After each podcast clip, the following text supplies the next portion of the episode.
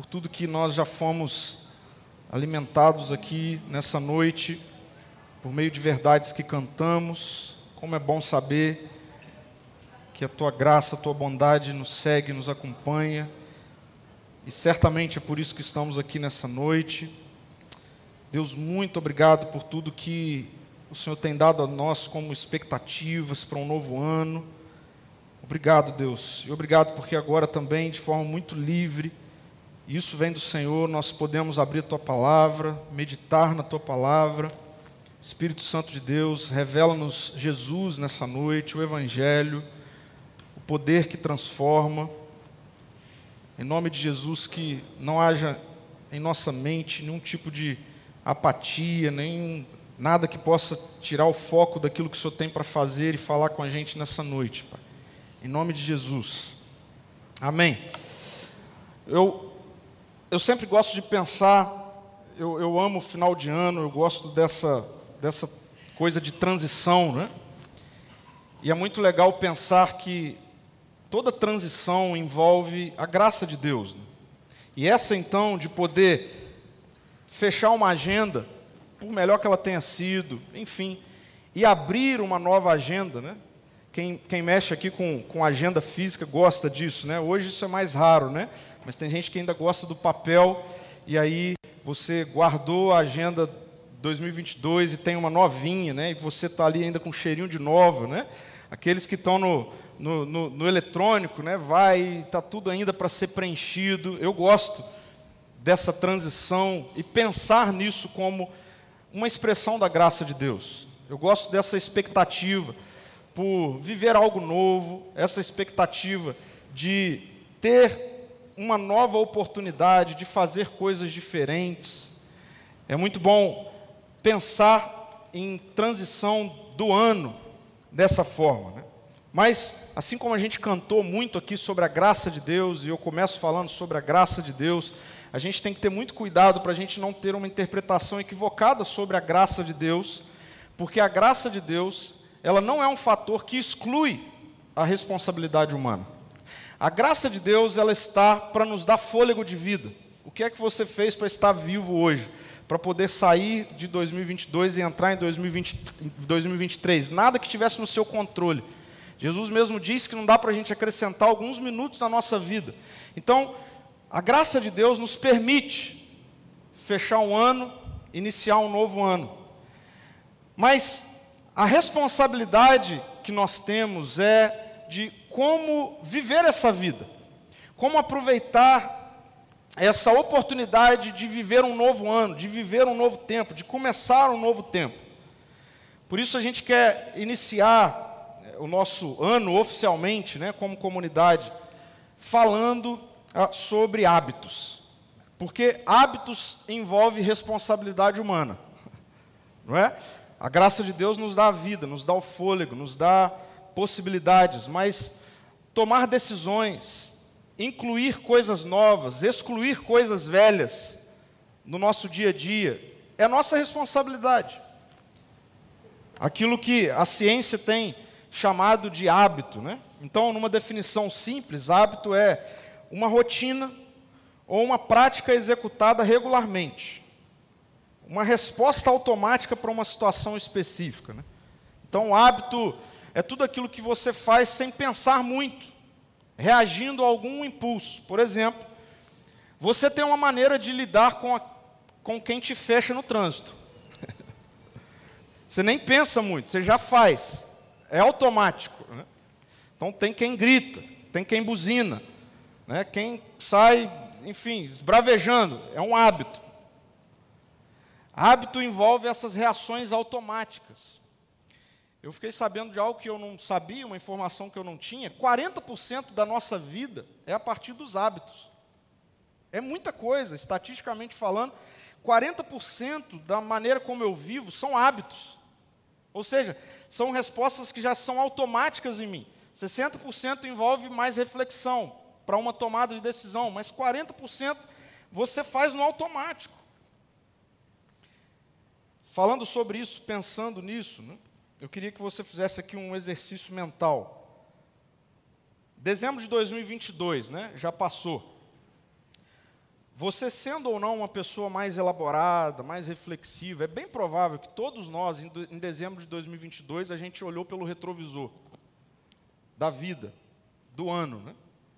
E ao fazer isso, a gente encontra coisas boas, momentos bons, acertos, mas nós também encontramos coisas ruins, momentos ruins, e por que não erros, né? práticas que a gente olha, a gente chegou à conclusão de que não foram boas práticas. Então, por exemplo, você pode ter chegado em dezembro de 2022, olhado para o seu ano, olhado para o espelho e falado assim: eu comi demais. Ou você chegou no dezembro de 2022, passaram-se 12 meses, né, você ah, olha para a sua conta bancária e fala: gastei demais não economizei, enfim, não administrei bem. Não é assim? Assim como também outros assuntos, outras coisas relacionadas à sua vida, em que você olhou, fez essa, esse balanço do ano e você falou: Poxa, isso aqui não foi legal. É interessante. Na virada ali do ano, eu recebi algumas mensagens de pessoas é, apontando para isso, assim, tomando algumas decisões. Falando, pastor, esse ano eu quero tal coisa. Pô, me ajuda esse ano a fazer tal coisa, a, a porque a gente faz esse balanço. Né? Pois bem, eu quero que agora você imagine que hoje é dezembro de 2023, passou o ano.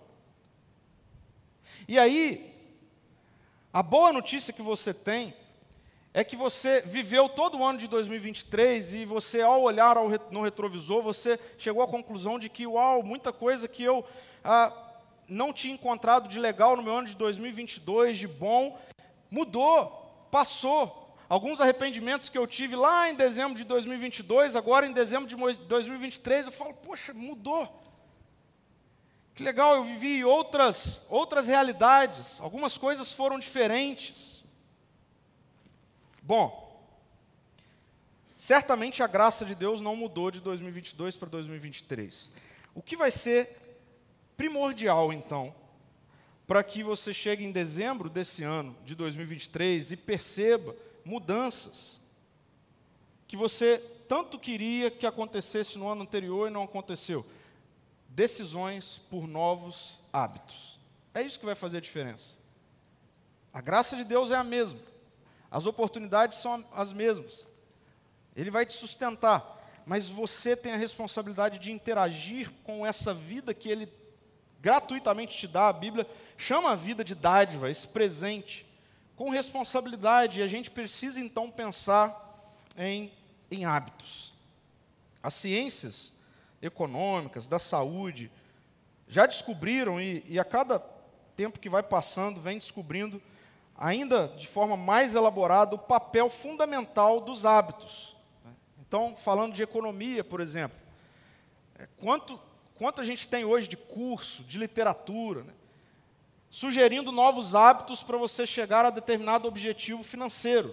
Então, não adianta. Assim. Se você quiser fazer uma viagem em dezembro e você quiser precisar de tanto, se você não alterar hábitos a partir de agora, do dia, você não vai conseguir chegar e cumprir aquilo que você traçou como objetivo.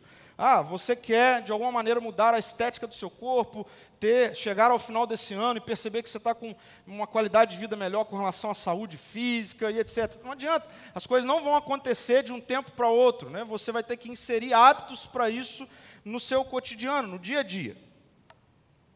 Mas quando a gente lê, e eu tive o privilégio de fazer isso ao longo dessa semana, me aprofundar nesse assunto com relação a hábitos e tudo mais eu tive acesso a bons conteúdos. E um deles, talvez esse livro aqui você já tenha, inclusive, lido ou visto alguma coisa, é um livro que é, popularizou né, sobre o assunto, o poder do hábito. Me chamou a atenção quando o autor, explicando sobre essa dinâmica da vida sendo guiada por hábitos, ele insere isso que ele chama de hábitos angulares. E ele vai dizer sobre hábitos angulares o seguinte: são hábitos capazes de desencadear uma série de reações no modo com que as pessoas organizam a própria vida.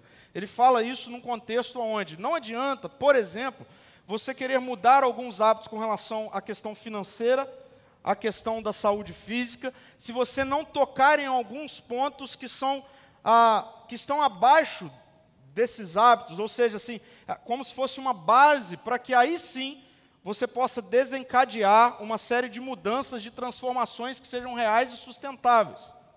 E faz muito sentido a gente pensar nisso, porque quantos de nós, muitas vezes, até conseguimos alcançar alguns objetivos que nós traçamos, e a gente continua, parece que faltando alguma coisa. É nesse contexto que ele diz, é porque existem hábitos de base que precisam ser alterados para que então faça sentido mudar essas outras realidades da vida que aparecem mais. Né?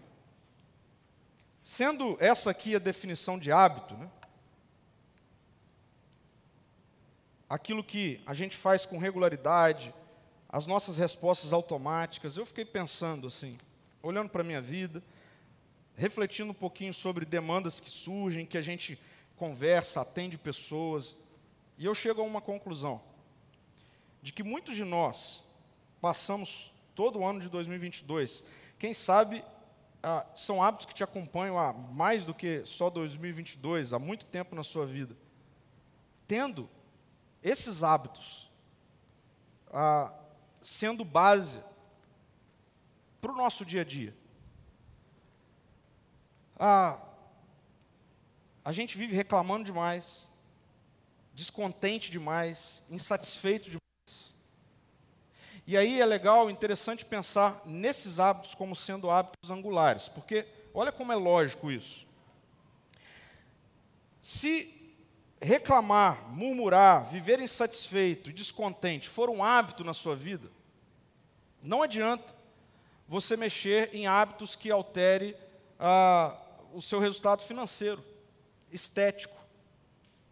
Vai alterar, mas você vai continuar sem perceber que alterou, porque você é uma pessoa descontente, insatisfeita, que só reclama. Você conhece alguém assim? Você. Não pensa em ninguém. Não, mas pensa assim, se não foi assim em 2022, né?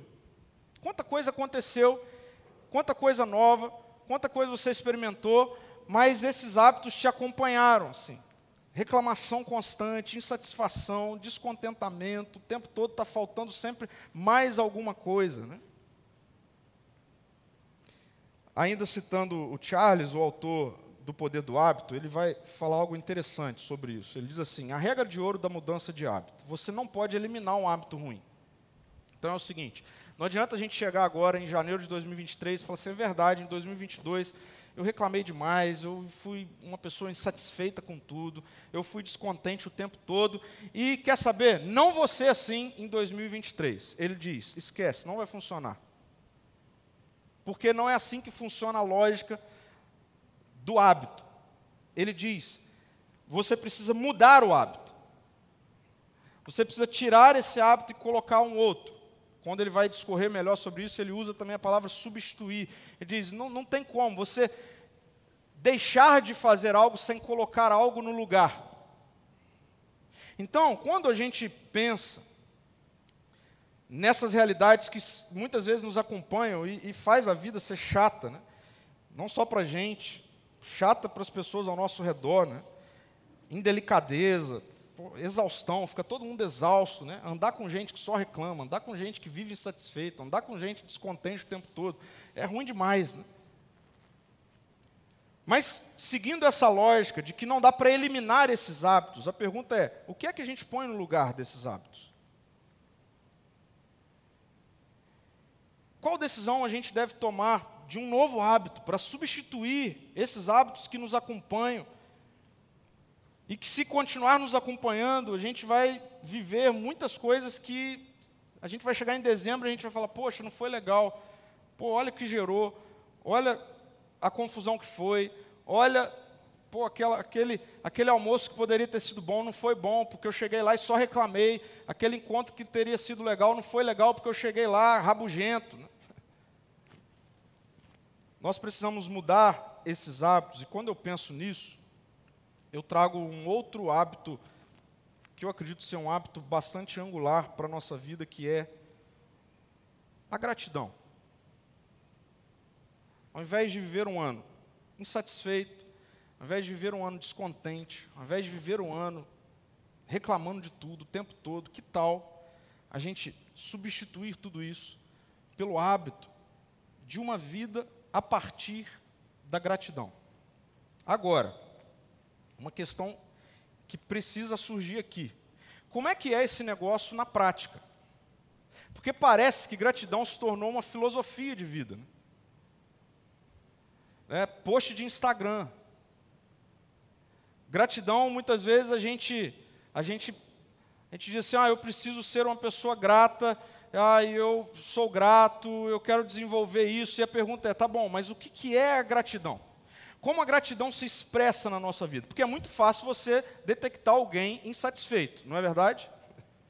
É muito fácil você detectar alguém descontente. É muito fácil você detectar alguém, perceber alguém ah, que reclama o tempo todo. É visível, existem expressões. A pergunta é: como é a vida de alguém que vive a partir do hábito da gratidão?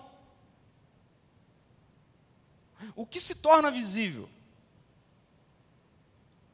É muito interessante porque o caminho da espiritualidade de Jesus, o Evangelho, vai falar sobre gratidão de uma maneira muito diferente da que a gente está acostumado a ouvir nessa dimensão abstrata, filosófica e nada palpável. A Bíblia fala sobre gratidão em muitos textos, em muitos momentos. Mas eu queria trazer para a nossa conversa de hoje um trechinho de uma carta que Paulo, o apóstolo, escreveu, carta de Paulo aos Colossenses, no capítulo 2, dois versículos apenas, 6 e 7, olha que interessante, ele diz assim: E agora, assim como aceitaram Cristo Jesus como Senhor, continuem a segui-lo, aprofundem nele suas raízes e sobre ele edifiquem sua vida. Então, sua fé se fortalecerá na verdade que lhe foi ensinada, e vocês transbordarão de gratidão.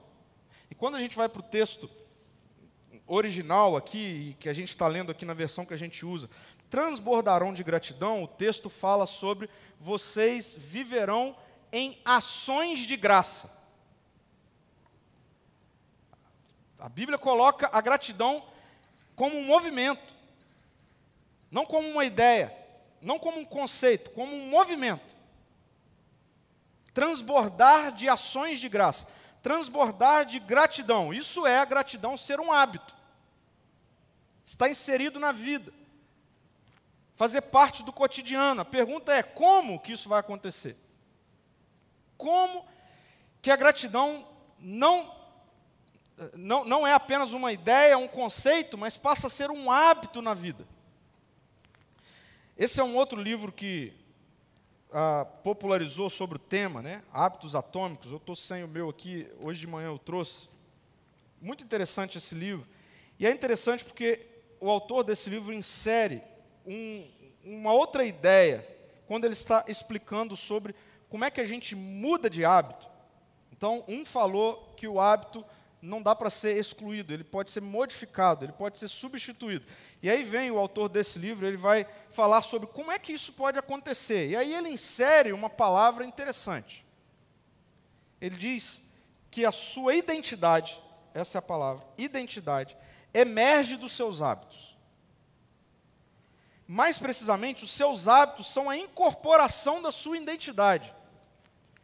Quanto mais você repete um comportamento, mais reforça a identidade associada a ele. O que ele está dizendo é: os seus hábitos, na verdade, eles refletem aquilo que você é por dentro. Aquilo que você faz está é a incorporação de quem você é. Então, se você é alguém que vive visivelmente reclamando, insatisfeito, brigando com tudo, rabugento, nada está bom, nunca está bom, não percebe nada de bom nunca e tal. Isso é o que você é por dentro. Essa é a lógica. Os hábitos, eles refletem a identidade, quem é por dentro. Eu queria só dar esse destaque. Ele está falando sobre identidade. A ciência está falando que a maneira efetiva de mudar hábito é a partir da identidade. E aí eu quero voltar para o texto. Paulo ele está falando sobre aceitar Cristo Jesus como Senhor. É interessante porque antes, versículos anteriores, ele, ele fala sobre esse segredo revelado em Jesus acerca da sabedoria para a vida. Paulo vai discorrendo sobre isso. Muito prático. E aí ele vem e, e coloca isso aqui assim: olha, assim como vocês aceitaram Cristo Jesus como Senhor, Ele é Senhor da sua vida. Aí ele vai colocando algumas questões e ele termina mostrando que o hábito da gratidão não é uma decisão. O hábito da gratidão é uma consequência. Veja, ele, ele diz que algumas coisas acontecem e vocês transbordarão de gratidão.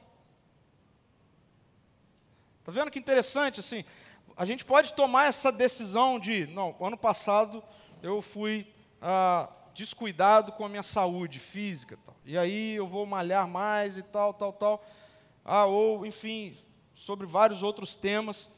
Mas é complexo a gente lidar com isso com relação à gratidão. Falar assim, ah, não, esse ano eu vou ser mais grato. Tá bom, o que você está entendendo por gratidão? Você vai falar mais obrigado, é isso? Porque Paulo não está mostrando, a Bíblia, a sabedoria bíblica, não está mostrando a gratidão como uma decisão. Está mostrando a vida a partir da gratidão como um resultado, como uma consequência. De onde vem isso? E aí, essa é a questão que a gente precisa entender nessa noite, irmãos e irmãs. A gratidão, como hábito, a gratidão se torna habitual para quem vive uma nova identidade estabelecida em Jesus é alguma coisa que está dentro, que independe ao que acontece do lado de fora. Que independe ao que acontece do lado de fora. É alguma transformação que está dentro, que faz com que a gratidão se torne habitual. É uma mudança interna. E aí é legal porque, mais uma vez citando no texto no seu original, né, quando a gente lê aqui sobre a fé se fortalecerá na verdade. Essa palavra que fortalecerá, ela deveria ter sido melhor, seria melhor traduzida por uma fé que se estabilizará. Uma fé estabilizada. E hoje de manhã, olhando para cá, eu, eu usei para exemplificar isso a nossa própria estrutura aqui. Porque a Bíblia não está falando que a gente precisa ter uma fé forte. A Bíblia está falando sobre uma fé estabilizada. A nossa estrutura, essa estrutura metálica aqui é muito forte. É aço. Você não vai conseguir quebrar, é forte. Agora, não adiantava colocar essa estrutura aqui sobre o terreno e está tudo certo porque ela é forte. Não. Precisou estabilizar a estrutura aprofundar a estrutura. Para que aí sim, aí sim, ela se torne segura. Paulo está falando que transbordar de gratidão envolve uma fé estabilizada em Jesus, uma identidade estabilizada em Jesus, profunda em Jesus. Por isso que ele vai dizer assim, ó, ok, vocês falaram que Jesus é Senhor da vida de vocês, e aí ele vai traçar uma série de de questões que envolve a estabilização dessa confessionalidade, de dizer que cremos em Jesus. E a gratidão só se torna um hábito à medida em que a nossa identidade estiver profundamente estabilizada em Jesus. Eu vou mostrar isso para vocês aqui. O mundo, a nossa sociedade, pensa em gratidão como uma resposta ao que se conquista. Não é isso? A gente pensa sempre assim: eu preciso ser grato. Por que você precisa ser grato? Não, eu preciso ser grato porque eu tenho que comer. Ah, eu preciso ser. Por que você precisa ser grato? Eu preciso ser grato porque eu, eu ganho bem, porque eu estou empregado, empregado, porque. Enfim, eu, então, a resposta da gratidão na perspectiva da nossa sociedade, que a gente vive e tudo mais, é sempre uma resposta ao que se ganha. A questão é, e quando não se ganha? Porque o nosso ano de 2023 não vai ser uma linearidade de conquistas. Não vai ser. A gente vai passar por momentos de dificuldade. A gente vai passar por momentos onde a gente não vai ganhar, a gente vai perder. Então, quando não ganha, quando perde, quando decepciona, então tudo bem passar a ser de novo uma pessoa que só reclama, insatisfeita, descontente. Opa, então a gente não tá, não conseguiu ainda substituir esses hábitos pelo hábito da gratidão. Então veja, a gente muitas vezes entende gratidão como isso, resposta ao que eu tenho, ao que eu conquisto. Mas o que as escrituras estão dizendo é que gratidão, ela se torna habitual a partir de uma transformação de quem eu sou. De quem eu sou, uma identidade. Por isso a gente só vai ter essa palavra que se popularizou, mas ela é extremamente abstrata. Quando a gente precisa ver alguma coisa prática sobre ela, ela só vai se tornar habitual na nossa vida, como ela deve ser habitual, e a gente vai ver aqui nessa noite como a, a, a gratidão ela é habitual em termos de ações, de movimento. Isso só vai acontecer, não é a partir de uma decisão de que vai ser assim. Não, precisa ter uma mudança na nossa identidade. Nós precisamos ter uma fé na nova identidade de Jesus que recebemos, aprofundada, estabilizada. Por que, que muitas vezes a gente vive nessa montanha russa? Porque nós temos um problema de identidade dúbia. Então, às vezes, a gente pensa assim: não, é isso, eu sou, a vida de Jesus está em mim, o Espírito Santo está em mim e tal, só que aí a gente vai e a gente também começa a flertar com aquela outra identidade que começa a mostrar assim, não, ó, olha lá como aquela pessoa é, olha o que ela tem, olha o que ela conquistou, olha como você está, e a gente entra na zona de comparação muito presente, e aí não tem como, assim, exercer a gratidão como prática de vida, vivendo o tempo todo se comparando com alguém. Então a gente tem um problema dessa identidade instável. E o desafio para mim e para você nessa noite é como estabilizar a identidade de Jesus em nós, para que a gratidão seja habitual na nossa vida ao longo desse ano. E aí, Paulo, ele vai desenvolver aqui o que eu estou chamando de processo de consolidação dessa identidade de Jesus um processo de consolidação dessa identidade. E é interessante que ele realmente trabalha um processo. Né? Ele começa falando sobre, ó, aqueles que aceitaram Cristo Jesus como Senhor, ele diz: continue a segui-lo. Ande com ele. E andar com Jesus nesse processo de consolidação, nesse processo de estabilização da identidade em nós, andar com Jesus tem a ver com observar, ver como Jesus olha, enxerga e interage com a vida, com o mundo.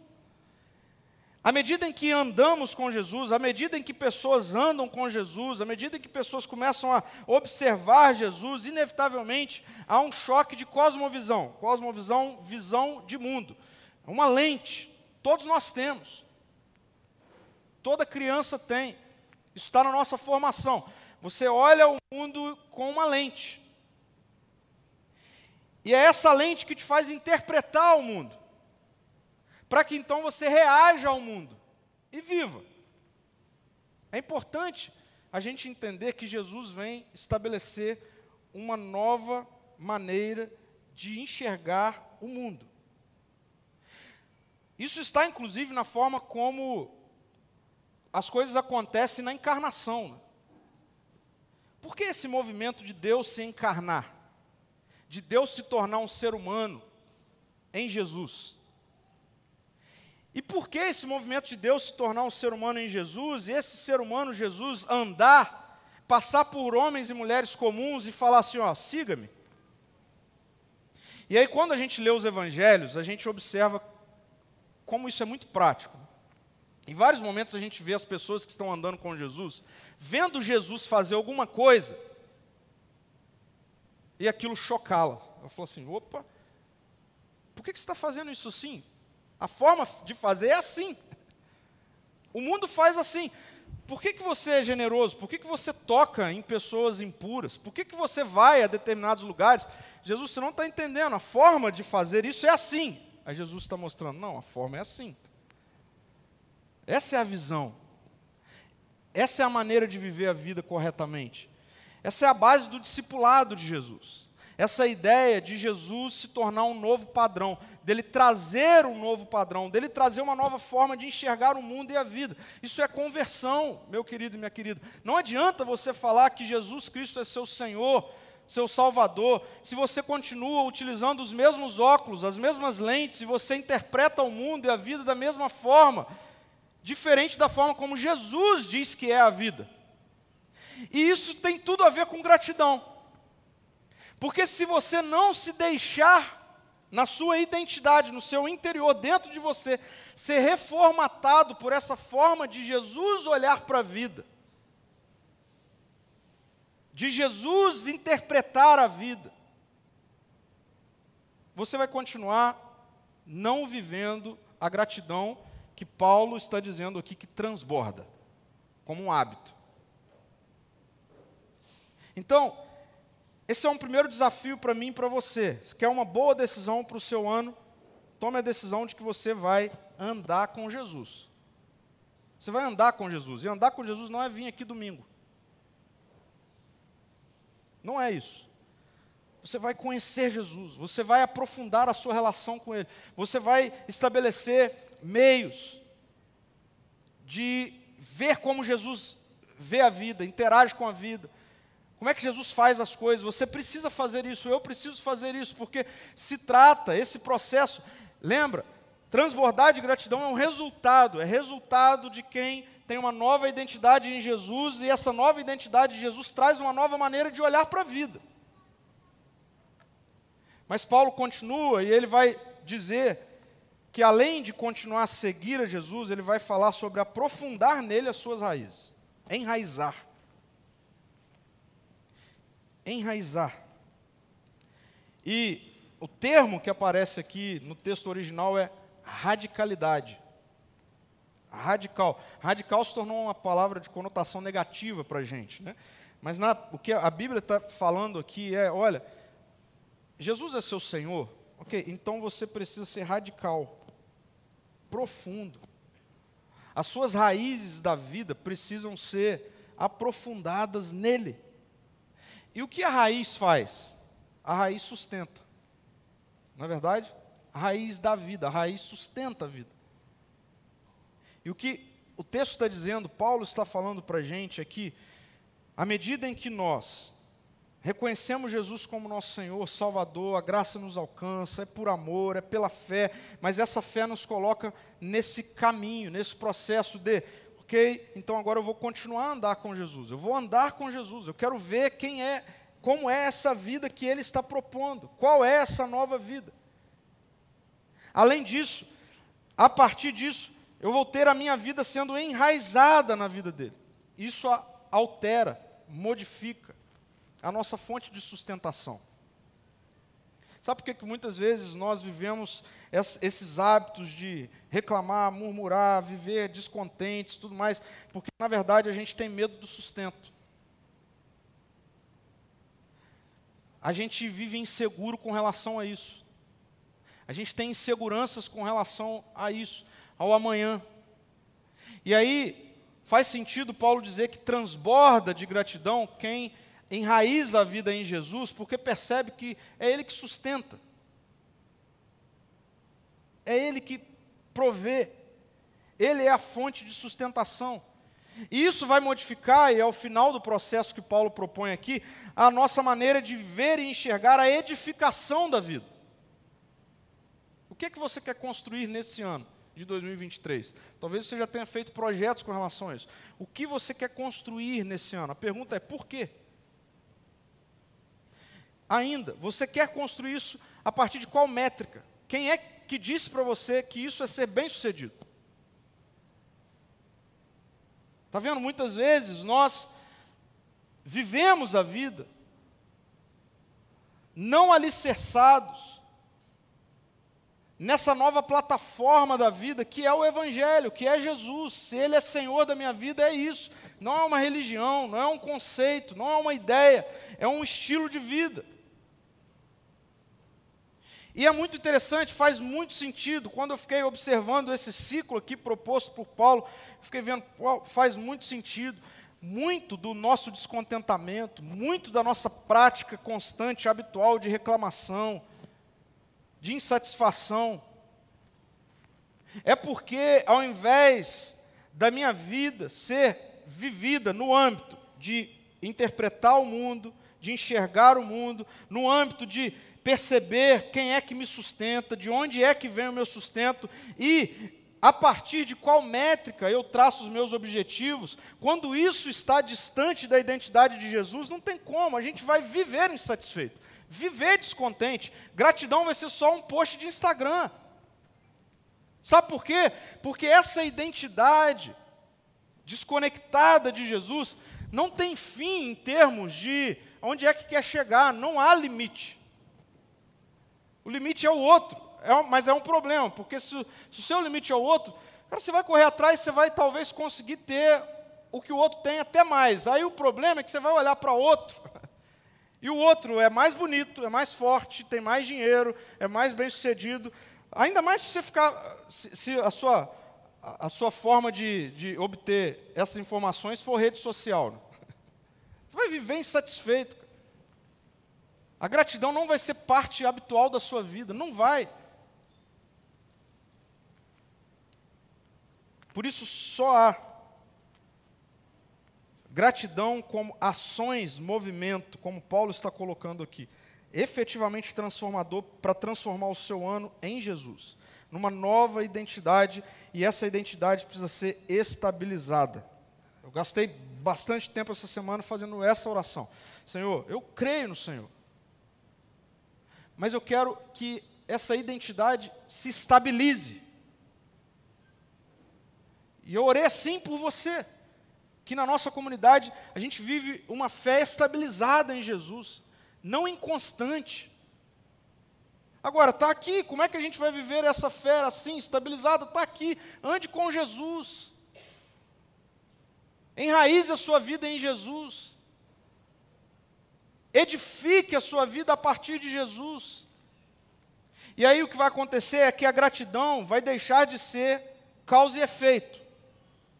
Então, quando eu ganho, quando eu percebo que eu tenho, eu sou grato. E quando não ganha? E quando não percebe? Aí você vai ser descontente, aí você vai voltar a murmurar, a reclamar, a viver insatisfeito. Então, essa verdadeira gratidão proposta aqui pelo Evangelho não é causa e efeito baseada no que recebemos, mas é um novo estilo de vida que tem a ver sobre quem eu sou dentro. A gente precisa tomar uma decisão para que isso se transforme em, em algo concreto. E a gente está a tempo de fazer isso. A decisão que você e eu precisamos tomar é: 2023 não é sobre você. 2023 não é sobre mim. Não é sobre as minhas conquistas. Não é sobre os meus projetos. 2023 é sobre Jesus. Se Ele é Senhor da minha vida, o meu ano é sobre Ele. A forma como eu leio a vida, o mundo, é sobre a forma como Jesus interpreta o mundo. A forma como eu lido com o meu sustento, essa coisa de segurança, é sobre como Jesus diz que isso é. A forma como eu edifico a minha vida é sobre como Jesus diz, isso é, diz como isso é. Então, eu queria que você pudesse compreender o que eu estou dizendo aqui e que você começasse a tomar essa decisão. Senhor, 2023 é sobre o Senhor. Não é sobre mim. Porque quando isso acontece, assim, a graça continua nos sustentando, você vai viver momentos bons, você vai viver momentos de alegria, você vai, enfim, ter boas notícias, assim como, lembra dos altos e baixos do ano passado, né? Mas como a vida é sobre o Senhor, sobre Jesus, você vai conseguir transbordar de gratidão. Faz muito sentido ser Paulo a escrever isso aos Colossenses, porque foi o mesmo Paulo que escreveu aos Filipenses que ele aprendeu a viver grato, contente, em toda situação. E aí talvez você pense assim, de onde é que Paulo escreveu isso? Ele devia estar na beira da praia assim, com um coco, né? Não, Paulo escreveu isso preso. Um dos textos mais lindos das Escrituras, que é quando Paulo escreve isso eu aprendi a viver contente em toda e qualquer situação. E ele vai dizer: seja com bem alimentado, seja na fome, seja tendo muito, seja tendo pouco. E aí ele vai usar a mesma palavra que ele usa aqui. Quando ele diz tudo posso naquele que me fortalece, essa palavra que lá está fortalece é a mesma que ele usa aqui para dizer tudo posso naquele que me estabilizou. A minha identidade está estabilizada. E a gratidão, ela é habitual na minha vida. A gente precisa entender esse negócio, mas não basta a gente entender isso aqui. Por isso vem esse desafio da gente, a partir de entender isso, dizer: ok, a minha vida não é sobre mim. Jesus é o Senhor da minha história, da minha vida, a minha vida é sobre Ele é sobre Ele. Porque à medida em que a gente aprofunda isso, e a minha oração por mim e por você, a gratidão, ela certamente se tornará habitual.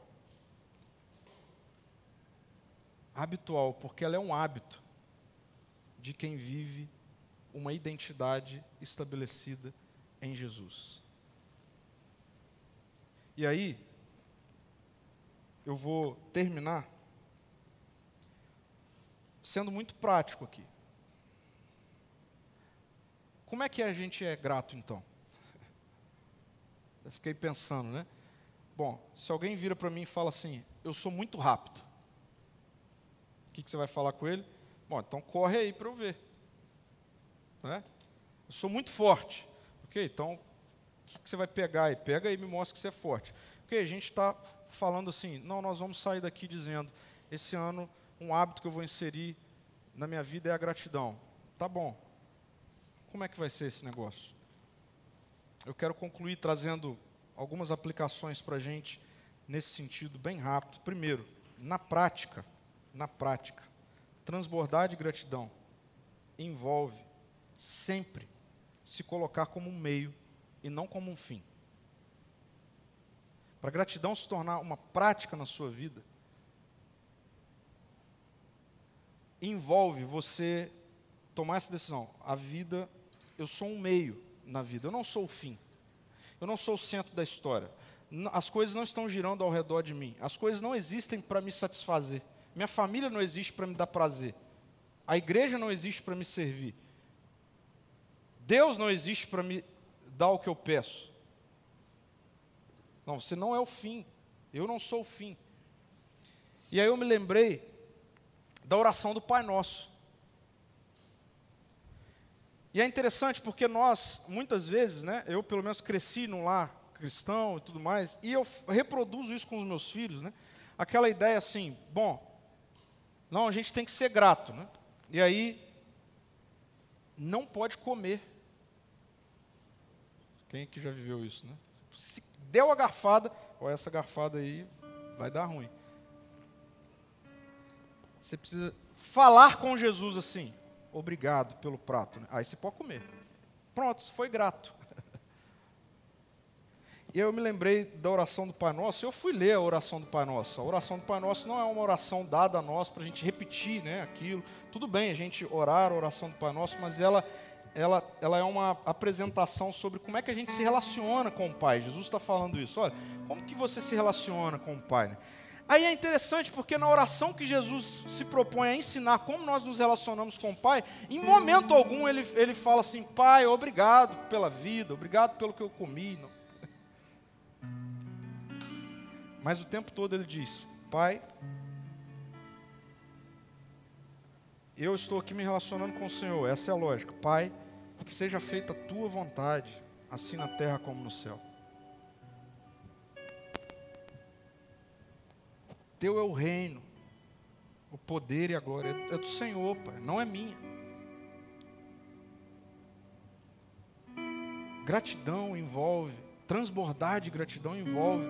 Primeira coisa, assim, você quer viver isso.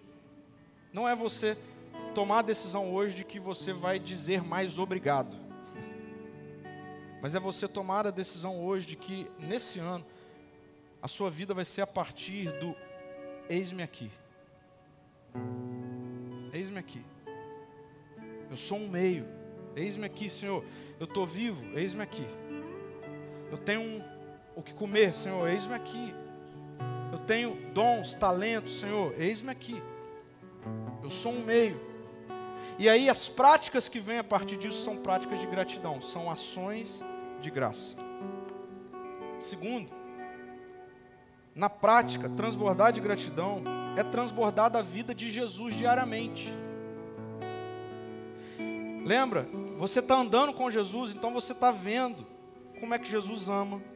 O que, é amor para Jesus? Você está andando com Jesus, então você está vendo o que é lidar com as finanças, o que é lidar com o imperfeito, o que é lidar com quem erra. Está andando com Jesus, está vendo Jesus fazer, reagir a tudo isso. Assim. Como que a gente transborda de gratidão? Reproduz isso. Viva a vida de Jesus. Deixa a vida de Jesus passar por você. E por fim, transbordar de gratidão na prática é repartir sempre, independente da quantidade. Repartir sempre. Você quer transbordar de gratidão? Então, sempre, independente da quantidade. Se você está comendo, alguém também precisa comer. Pronto, você teve uma ação de graça. Você quer transbordar de gratidão? Então, sempre, algo chegou à sua mão, algum recurso chegou à sua mão, alguém também vai ter esse recurso. Eu vou repartir. Você não é o fim, você é um meio. Ações de graça, hábitos de gratidão. Você está alegre. Não se contente em só você estar alegre, em só você estar feliz. Você quer viver a gratidão na prática? Você está feliz? Alguém do seu lado precisa ficar feliz. Reparta a felicidade. Faz muito sentido a cena, né? Tanto da multiplicação dos pães e dos peixes, quanto a última ceia. O texto faz questão de dizer que Jesus pega o pão, agradece e reparte. Então eu não estou propondo aqui que você, assim, ó, não precisa dizer obrigado, ok? Diga obrigado. Diga obrigado. Mas obrigado não é ação de graça. Diga, eis-me aqui, eis-me aqui. Viva a sua vida a partir dessa, desse objetivo de transbordar da vida de Jesus diariamente e de repartir sempre. Sabe o que vai acontecer? Eu não tenho nenhuma dúvida. A gente vai chegar ao final desse ano e a gente vai ter reclamado menos, vivido menos insatisfeito, menos descontentes. E a gente vai dizer: Senhor, transbordei de gratidão. A gratidão se tornou habitual. Vamos orar, feche seus olhos. Senhor, muito obrigado pelo seu amor generoso. E a forma como o Senhor mostrou a generosidade do seu amor foi repartindo desse amor com a gente. Muito obrigado, Senhor. Somos alvos do alcance do Senhor. E nós somos estes que dizemos: Jesus, você é o nosso Senhor. Jesus, você é o nosso Salvador. Mas obrigado pela tua palavra, Senhor, que nos ensinou nessa noite. Que a nossa identidade, ela tem como ser não apenas fortalecida, mas profundamente alicerçada, Deus. Para que a gente expresse gratidão como um hábito. Um hábito. Eu oro para que o ano de 2023 seja cheio de gratidão. Nessa forma, Senhor cheio de transbordar de gratidão, nessa forma de, de ser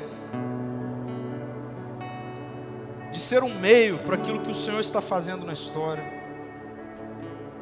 ser um meio para aquilo que o Senhor está fazendo na história. Senhor, o que eu sou, o que tenho, a gente diz, está aqui, eis-me aqui, Senhor. Essa é a nossa maneira de dizer obrigado ao Senhor pela dádiva da vida. Eis-me aqui, Senhor. Eis-me aqui para viver a sua vida num mundo que está clamando o tempo todo por ver uma vida que vale a pena, por enxergar um modelo funcional de viver em todas as áreas da vida. E obrigado, Jesus, porque o Senhor veio e viveu isso e agora essa vida está dentro de nós e nós vamos viver isso, nós queremos transbordar disso como uma prática de ação de graças.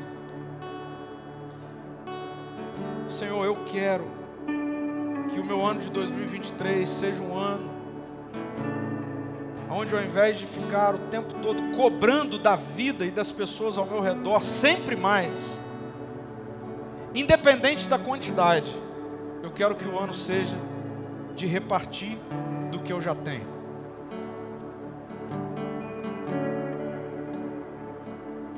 Seja o nosso alicerce, seja a nossa vida, Senhor, de onde toda a nossa história flui. Em nome de Jesus. Amém.